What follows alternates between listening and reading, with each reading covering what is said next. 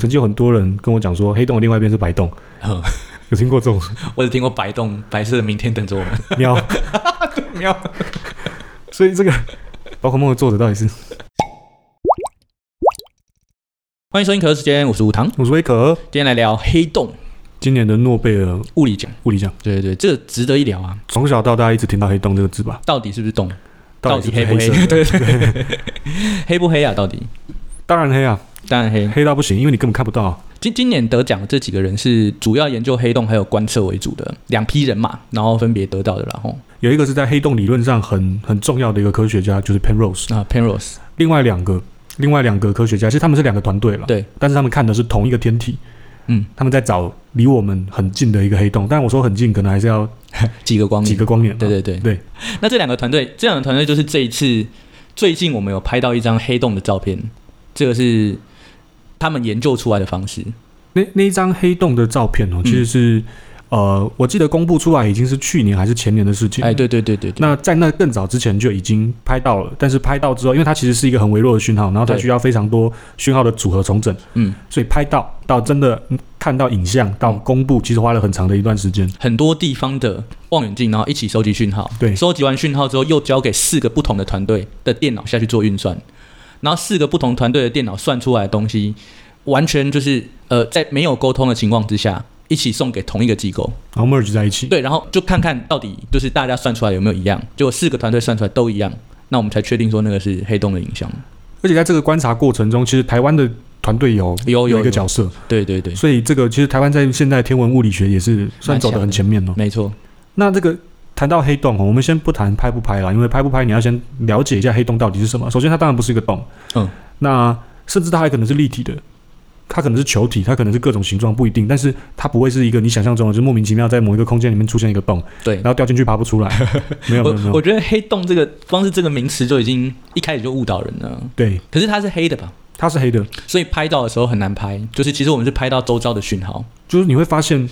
呃，某一块区域，我们今天如果在看，我们随便看生活周遭的环境，嗯，如果你发现那个地方黑的，你就会觉得那个地方没有东西嘛。嗯，所以黑洞之所以难发现，是因为你平常观测起来，你就只会觉得那里很黑，就没有东西。没有东。西。对，对啊，既然没有东西，那没什么好观测的。但是因为黑洞实在太特别了，嗯它的引力或者是它的密度，它会导致在这个黑洞的周围会有一些很奇妙的现象，嗯，所以我们就是可能看到了一些。在黑洞周围，你刚刚说的可能有一些光漏出来啊，或者对是能量跑出来之类的，觉得奇怪，莫名其妙那个地方怎么会长这样子？这一次得奖的这个观测本银河系的那个人马座嘛，是人马座，对，他观测人马座周围的那个呃黑洞那个天体，那个天体呢，就是因为周围的星体在绕行的时候很奇怪，用一种很奇怪的方式在绕行。啊，如果要满足它绕行的条件，代表中间必须要有一个足够的引力，才可以让那个天体这样绕，简单来说就是明明中间没有看到东西，但是他们却绕着那个地方转。就好像有个人在拉他对们，对对对对，所以就觉得那边应该有一个洞。嗯，啊，不能，我又讲一 个洞， 对，你要有一个黑 洞。对，嗯那那那，如果我们从如果从大家最好理解的黑洞概念开始讲，嗯我我猜大家国中的时候，大概或者是高中都已经学过牛顿力学，嗯，就跟我们前前面在呃之前看到 Elon Musk 不是在发射火箭吗？哦对对，意思是一样的，它的概念其实就是以前把光当成粒子嘛，光就是一个粒子，那它今天要逃离地球或逃离某一个具有很大质量的东西的时候，你要突破它的引力，嗯就跟火箭要射出去意思是一样的。要有一个脱离速度。那那个脱离速度呢，就是建立在牛顿力学上面。那在这个在这个想法上，各位如果还记得国高中的物理的话，你就会知道，那物体在上升到从出发到上升到最顶端的时候，那个过程速度不会是固定的，因为它会被它会被引力往下拉嘛。对。但这个想法，呃这个想法当然很简单啦、就是你把一颗球很用力的往上丢，让它速度很大，大到某一个程度的时候，它就会飞离地球。那这个就是一开始的光子无法逃脱所延伸出来的黑洞猜想。其实那个时候不叫黑洞，那个时候叫做不可见的星体。哦对对对，就是一开始还没有黑洞这个词。他啊只是说这个不可见星体，当然最后就出问题了，因为有一个姓艾的大神出来 了，性爱的大神，姓艾的大 神，什么叫性爱的大 神？性爱大师，我想办法在， 我想办法在那个这么沉闷的主题里面，啊加一点记忆点， OK 很棒，很棒就是艾先生，嗯哼姓艾的先生， 哦爱因斯坦先生，啊，他的广义相对论里面说了，嗯光速要是恒定恒的，定的，啊，那就死了。嗯，就按照我们刚刚的逻辑来说，光速如果光子的速度如果是恒定的，那那就完蛋了。那根本就没有什么脱离速度的问题。对啊，嗯，那你说爱因斯坦他就爱因斯坦他就觉得啊，所以这个力力学是这样错吗？不是，其实爱因斯坦并不是他本人其实不是很相信黑洞了，嗯，所以爱因斯坦本人并没有针对黑洞去做什么论述，他只是觉得它的光速恒定跟牛顿说的光的粒子性的概念来说有点矛盾，所以因为光速恒定这件事情产生矛盾之后，他就放弃了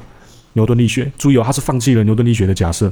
所以牛顿力学有没有抵触那个时候的黑洞想法？其实没有，对，基本上没有了。对，就是它是一个，它甚至是比爱因斯坦更更完整准确的的，对对对对对，对更完整的一个想法。所以是因为光速的问题，爱因斯坦才才才否决这件事。那否决完之后，后面就波粒二象性了嘛？嗯，波动性出来之后，粒子性大概就没什么好讨论了，所以就开始进入了这个黑洞研究的黑暗期啊。在一九六零年以前，一九五零、一九六零年以前，大概大家就不太讨论黑洞，因为也不知道怎么讨论呢、对，就没有没有东西可以讨论，没有原理了，对，没有原理了。没有立足点。那你说真的要讨论的话，有一个德国科学家很有名，如果大家以后有学到这个广义相对论，一定会听到他，就是史瓦西，嗯，德国科学家。那史瓦西呢，他去解了这个爱因斯坦方程式，爱因斯坦方程式很酷哦，它是一个方程组啦，嗯，然后反正里面用了各种你会听到的很有名的科学家，什么马克思威啊这些人，佛，然后然后还很多啦。那这些科学家组出来的这个方程组，史瓦西解了一个解，那那个解很酷，这很早以前哦，这个大概是一九一几年、二几年的事。那个时候史瓦西解了一个解出来，他说宇宙中存在一个质量无限大，周围所有范围内一定范围内的光线都会被该点吸入的起点，啊，他他他解了一个点，这个可以说是爱因斯坦方程式，它是爱因斯坦方程式史上第一个解，也可能是最重要的一个解。嗯，他解出来这个之后，当然我们就可以想象它是黑洞嘛。嗯那为什么大家没有讨论呢？因为爱因斯坦本人不承认，对，就爱因斯坦觉得啊，就没这东西哦，你们不要乱讲。对他觉得他觉得他可能还比较相信是自己的方程式写错，对对嗯对，就他觉得大自然有自然规律，它应该是一个很很 smooth 的世界，不会出现那种奇怪的、很难想象的地方。对，爱因斯坦是这样想的。那啊所以到这里大概就就挂了。嗯，那后面的事情就是又是一连串的物理学家，好比说那个到后面我们观察天文现象的时候，开始找到所谓的白矮星，然后看到白矮星之后说，哦，白矮星的质量有上限，因为它一直膨胀到某一定的程度的时候，质量过大撑不住重力就塌陷了，然后塌陷之后就就不见了。然后后来又发现有中子星，中子星中子大家应该有听过，就是查对克发现，对对对，查对在克发现中的。学、国中会学到。不过中子星的概念跟中子好像又有一点不太一样。对，前后有历史上的关系。查对克先发现了中子之后，然后大家就说，好，那会不会是因为他们重力太大，哦，质子跟电子加在一起之后，然后变成中子？那像这样子的状况，会不会就直接产生了一颗星球？就那时候提出来的中子星是这个概念。对注意是概念哦，所以也就是说，其实预测的，对预测的也没有人知道到底有没有这东西，但是因为查对克发现中子了嘛，所以那时候他们就想，会不会有这么一颗恒星，它就是、啊、因为这样子就做成一颗恒星，这种就叫中子星了。 那这个中子星就真的我不知道，我是很难想象了。对，但是呃，感觉就很像有一个很大的力，然后把所有东西都压成一颗密度很大的球。而且这个球还是嗯像是原子核的东西， 对对对对对，你你你刚刚听到那些呃质子啊、电子啊、中子，就是我们在讲就是原子上面原子的东西嘛结构对原子的结构，然后你又把电子跟质子压在一起，所以中子星的概念大家就会很容易的联想到说啊，就是原子核吧，对啊，就很像。对，就很像原子核，所以的确有人会说啊，这个就是巨型原子核，超中二的， 不过这样讲我就比较好理解啊。对嘛？它就是它就是原子核的样子，对，但是虽然好理解，但是我还是很难想象，如果我在中子星附近的话，你就被吸进去啊。看那辐射到底会有多强。嗯我不知道，还就是是哦怎形么样成它的一部分吧。所以，所以它的像中子星这么难想象的东西，当然它当时候发现的时候，预测完之后，然后真的发现了中子星的时候，当然应该是很重要的一个里程碑。对，那更不用说我们刚刚讲一开始讲的白矮星，在发现中子星之前，我们觉得极限就是白矮星。对对对，白矮星的质量上限有一个科学家叫钱德拉塞卡，全德拉塞卡，对对对，印度人，印度科学家，对对对，他找了一个质量上限嘛，没错，那叫做就是前钱德拉塞卡， 前世上线。前世上 限，对他他找了一个前世上限，然后后来查对克找了中子，然后又找到中子星之后，对，另外一个也超级无敌有名的科学家、嗯，叫做什么？叫奥做什么本 奥本海默 （Oppenheimer），等一下，你说超级有名，然后不就是他真的超级有叫什名，但是奥本海默不是很好记，好吗嗯？不奥是本很好海记默，，他是原子弹之父啦，哦原子弹之父这对样对这比较好对对记所以这个大家应该是啊不一定听过了，就是你到大学读本科系才会听到。嗯，那奥本海默就找了中子星的质量上限。注意哦，他找到中子星的质量上限，代表中子星也不是无限大的，嗯，它也是极限的，也就是它到某一个极限之后就又塌陷了。那塌陷完之后，照理来说应该又要变变成什么呢？ 又要变成一个洞，又要变成一个洞。其实要变成黑洞，只是到这里为止，嗯，就黑暗期了，就很难技术上跟数学技术、数学技术跟硬体机设备上都跟不太上，嗯所以要一直到很后面，到我们真的能够观测比较比较多的天文现象，好比说我们可以接接收比较远的从宇宙来的辐射，嗯我们能够接收之后才慢慢开始，所以大概到一九六几年的时候，像 Schmidt 他一个科学家啊，嗯哦，名字太多 了，一个科学家他就呃发现了这个有天体，它可以发出强烈的无线电波，其实就是伽马射线，那啊 X 射线，嗯那这个这个发现了很强的无线电波，距离很远，但是他他收到的这个讯号又很强，然后又很规律。所以代表那个能量一定一定要超级大才行。对，那如果要超级大，那有什么东西是有办法？它的质量很大，它有办法炸出某一个点可以炸出这么大的能量。好，就是他开始，他就开始想象嗯在什么地方它可以跑出这种现象，然后再来又有另外一个爱因斯坦方程方程式的解跑出来了。那个解呢，又说明了所谓的旋转黑洞。旋转黑洞的意思就是前面讲的史瓦西解的那个解，它就是想象一个指点嘛，一个点。嗯。那、啊后来这个旋转黑洞比较务实，就是他真的在想象，如果黑洞是一个天体，那地球会自转，那天那那个黑洞要不要自转？开始去务实的去想象这些东西，然后后来发现这个解可以说明黑洞的旋转，在说明的过程中还提出了，在这个黑洞的周围，在这个黑洞的周围有一个边界，这个边界就是光线跑不出来的极限。这样就中了，对不对？对对对，那这个边界就叫就是 event horizon，就是事件世界。对，事件世界，对，事件就是那个 event 的事件。算了啦然后，对，就是就是那个地地方就对了啦。啊，找到那个东西，好像不可见星体的概念又回来了，重出江湖。嗯，而且这个时候又发现，在事件世界的某一个区域叫动圈呢、啊、，ergosphere 那个地方有一些能量，竟然可以因为某些原因从黑洞里跑出来，从事件世界里跑出来。你可以想象，它在里面，在那个事件世界里面能量有多大？如果它溢散出来的话，就又刚好符合了我们前面讲的，你观察到一个不知道哪来的，但是能量超强的讯号。所以到这里为止，大概黑洞的雏形在爱因斯坦的结架构下已经出现了，就是我们现在所认知的黑洞。那谁发现了这个溢散出来的能量？谁发现了动圈呢？就是今年的诺贝尔物理学奖得主之一 Penrose。到这边已经有一个有有一个雏形在了啦。对我们我们快速整理一下，简单来说就是大家一开始以为最小只有白矮星，压到最小密度最大的有白矮星，然后就后来发现有可以突破极限的中子星，就我们又在中子星的这个前提之下，发现了有一个发出强烈脉冲的星体。对对，所以我们现在在这个前提之下，我们继续往下研究，就是到底会不会有黑洞的存在。对，所以你看哦、到这个到这个时间为止，这是一九六多一九七零年上下，基本上人类都还没有确定说到底有没有黑洞，对，对吗？证据都不够强。对对对对对，而且那时候发现的那个你刚刚说脉冲很强的，呃，以以物理学家那么中二的角色来讲，应该会给他一个很酷的名字。对对，基本上他就把它直接命名为脉冲星，超级嗨， 脉冲型。 脉冲星。那结果后来就发现它就是中子星嘛。哦对对对对，，所以这个整件事情连起来之后，我们就可以把整就是前后的脉络整理起来，然后往这个方向继续往下进行。哦，可能往这个方向就可以找到黑洞了。所以像你刚刚说 Hawking，Penrose 跟 Hawking 在他们的努力下，就证实了广义相对论的内容，其实预测了黑洞的存在。对。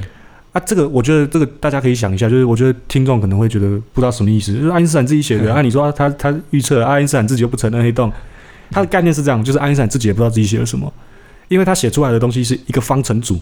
就好像我们刚刚讲的第二个解，第二个方程式解，它是一个数学家解出来的，就是一个函数嘛。对你，你要你解出来是一回事，你的物理意义是什么是另外一回事，嗯，所以这才是广义相对论，爱因斯坦大家要把它当成神的原因。就是他写出了一个完全大家不知道他到底可以干嘛的方程式，对，但是他连预他测本人了，都不知道，对，但他预测了一堆鸟事，他预测了一堆事情，而且这一堆事情慢慢一个一个被被证实，证实是真的。这真的很恶心呢。所以广义相对论真的是，嗯，我不知道，就是我觉得大家如果喜欢物理的话，研究一下，可以读一读啦，但对对是对大概也读不懂。不要说你读不懂，就爱因斯坦本人也不是很 懂，但是他真的蛮厉害，就是。嗯那所以我们既然讲到广义相对论，我们就可以讲一下，就是广义相对论在大家学到的时候，比较常见的有三个很重要的预测，一个叫做水星进洞。那水星进洞哦，如果以后大家读的是相关科系，你就会知道，水星进洞的证明是你的噩梦，就是你一定会经历过它。那经历过它，你就变成男人了，知道吗？我是说男生会变男人，女生就还是女生啊了。那没有，其实不会有女生去念物理系吧？没有女生啊，说的说的蛮好 对的，，不是啊，物理系很臭啊。没有还有物理系是理科啦，工科才是真哦工科的啊才是真的臭物理系为臭，好，微微臭而已。啊，这个就我们刚刚讲的水星进动，就是有一些物体它会它会旋转，嗯绕着某一个东西旋转，就好像太地球绕着太阳公转。啊，但问题是公转的时候，公转的时候，中间那个作为运动物体中心的运动轨道中心的那个物体，又绕着另外一个东西旋转的时候，就是两层旋转的时候，嗯那个轨道就会变得很奇怪。对，双星系统，对，那如果各位有兴趣的话，可以去查一下那个哥白尼那个时候的嗯那个、那叫什么地心说，地心说的那个轨道，就就是在讲这件事。你会看到它的轨道非常复杂，因为它它要把地球当做宇宙中心，所以你去看一下那个时候地心说的图非常复杂。那水星进动其实就是因为这个，因为呃自转轴开始旋转摆动的时候，就会出现公转轨道不固定的问题。也就是说，我们可以想象一下，好比说水星绕着太阳转是一个椭圆形的轨道，但这个椭圆形的轨道本身也在转，椭圆形的轨道本身也在动的时候，你画出来的图就会变成很复杂的图，我没有办法用口述的画给你看，嗯大家可以自己 Google，你只要打水星进动就可以看到了。不不，可能你还要你要讲一下是哪个进哪个洞，因为不是那个进洞，而是那个进洞嘛。 哦，就是 precision 可以嗯吗？ Precision 也没有人听 Precision 得懂，进去的进，然后动作的动哎，，动作的动，哦，不是那个后，哦，不是那个动，不是有人会觉得是进动吗？一定，我觉得刚刚一直到刚刚，应该每个人都觉得就是水都觉晶得掉进哪个洞了。哦，原来是这样子，对，没想到吧？没想 到我已经被我制每约次了，我每次讲这个什么水星进洞，学生都会问说啊，所以是哪个洞？哪个洞？开始，哎所以水星进动好，各位是进去的进，然后动作的动。动作的动，对啊，反正这个进动就是一个，它是反正这个名词就是用来解释公转轨道本身自己也会转的意思啦。嗯，它就它另外一个名字叫岁差现象，岁差不知道大家懂不懂，还是这样就更复杂了。就其实是岁差比较好，应该比较对好岁懂。差应该比较好懂嘛，就是我在转，你也在转啊，我有我的频率，哎、我有我的周期，你有你的周期，所以我们两个在动的时候就会产生一个有点像，我想一下，有点像是最小公倍数的那种感觉。对对对对对，对，就是我配合你，你也配合我，那我们就会形成一个很奇怪的轨道，但那个轨道呃还是会有一个周期了。对，还是会有一个新的周期，只是说因为是动态的，所以在我们人在地球的情况之下是很难很难理解这件事情的。对，我们可以继续举一些很复杂的例子啊，什么波的干涉的概念也是一样。但是我猜大家，先不要啦，反正它的结果就是导致我们每年或者是每一次水星绕行的周期，我们观察到的水星近日点的位置都不一样。那你必须解释啊，为什么水星近日点就你刚刚说的岁差，嗯，每一次每一个周期都会有一些偏转，这个时候广义相对论就出来了。因为广义相对论说，大质量的物体会造成周围的时空弯曲，所以太阳也会。所以行星在走的时候，如果它的轨道很靠近太阳，那很靠近太阳的时候，就有可能遭受到空间扭曲的问题，所以就会造成我们刚刚讲它的公转轨道可能会动，变成说你在每一次每一个周期里面都会有一些偏差。那广义相对论很精准的算出来，水星进动的速率每世纪是四三五秒。嗯，那这个数字已经被证实是正确的。正确的，就直接打爆了牛顿，因为对。爱因斯坦提出来的时候，真的太多人不懂，然后还是很多人想要就觉得哦，我牛顿力学那么简单，他就可以解释世界。爱因斯坦在那边闹，结果就是这个水星进动，让爱因斯坦相对论的正确性跟就是那种预测性，对未来的预测性，就是来到了一个神级的境界。所以才会说，你如果是读本科系，你水星进动是一定得，对你就是一定要正，对你一定得看的。嗯，那啊但是我还是要跟大家讲，你你证完之后，你把那个证法背起来之后，不代表你懂了，你什么都 不懂。我也什么都不懂， 对，你只把它证完而已。其实人类自始至终什么都不懂。对，我们只是对我我我觉得我觉得人类就是要必须要谦虚啊，人类 其实什么都不知道嘛。啊就是我们只是塞到了某个数学答案，对对对对对然后可能是对的吧？ 嗯对，可能吧。对。那所以这是广义相对论三大预言的第一个嘛？那、嗯这很早啊，这个大概是可能爱因斯坦还活着的时候就已经知道这件事了。对。那第二个就是重力红移。嗯，重力红移，大家还记得我们前面讲收到一个大量讯号的那个天那个天体，那个其实就是那个其实就跟物体在高速移动、高速远离的时候，我们会收到讯号有关。那那个就是重力红移。什么叫重力红移？它是说光从一个重力场远离的时候，波长会被拉长，频率会缩短。其实这个概念跟大家学过的这个杜普勒杜普勒概念是很像，只是它的原因是因为重力场，所以它的整个光谱的谱线会往红光的波段走。那以古典力学来说，当然我们这时候再把牛顿拉进来编有点过分了、不行要编。好了，那就是如果没有质量的话，它怎么会受到影响呢？对啊，对，对啊这就是重点嘛。明明我们今天在写那个万有引力方程式的，就 r 平方是 gmm，啊，对你就要两个 m，结果你光根本就没有 m。那你怎么弄？对所以变成，其实我觉得不公平，是因为牛顿那个时候就觉得是粒子啊，对，所以他这样写他没问题。嗯，但当然他也是很不负责任的，没有去讲光子到底是什么东西。就没办法啦。我觉得一一六六六年你要他怎样，对 啊，他已经蛮厉害他了。已经够了啦。所以，所以重力红移大概又是另外一个，他他这个比较比较简单了、啊嗯，就是照理论来说比较简单，但是为什么它很重要？是因为我们会把它称为预言，是因为它推翻了很很常见或者是大家很深信不疑的古典力学。对，那重力透镜其实跟刚刚讲的有一点点像，就是光在经过强力重力场的时候，好比说光经过太阳的时候嗯，会歪会弯掉，